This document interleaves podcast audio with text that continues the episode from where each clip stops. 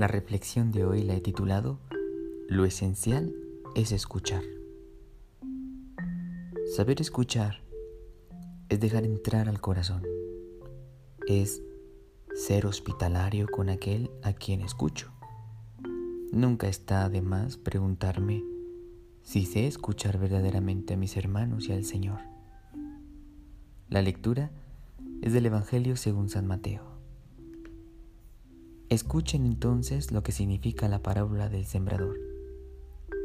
Cuando alguien oye la palabra del reino y no la comprende, viene el maligno y arrebata lo que había sido sembrado en su corazón.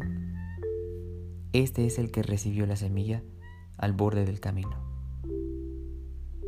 El que la recibe en terreno pedregoso es el hombre que, al escuchar la palabra, la acepta enseguida con alegría, pero no la deja echar raíces, porque es inconstante.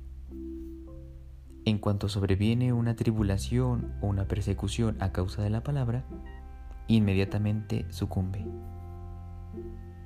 El que recibe la semilla entre espinas es el hombre que escucha la palabra, pero las preocupaciones del mundo y la seducción de las riquezas la ahogan y no puede dar fruto.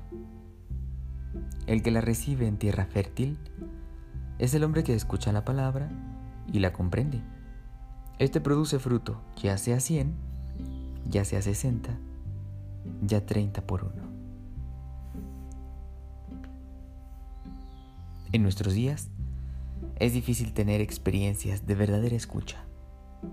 Llenamos nuestros oídos de mucho ruido y este termina en el corazón los problemas, el pasado, lo de hoy, lo que viene, lo que me inquieta y tantas cosas más van llenando nuestro interior y nos vamos haciendo más insensibles.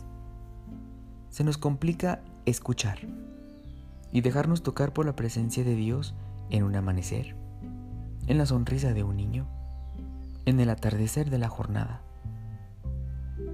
Saber escuchar es también abrir los poros de la piel para dejar entrar todo aquello que nos habla de Dios. Dejemos de ser pesimistas. Saquemos del corazón todo aquello que ahoga al espíritu y termina por ahogarnos a nosotros también.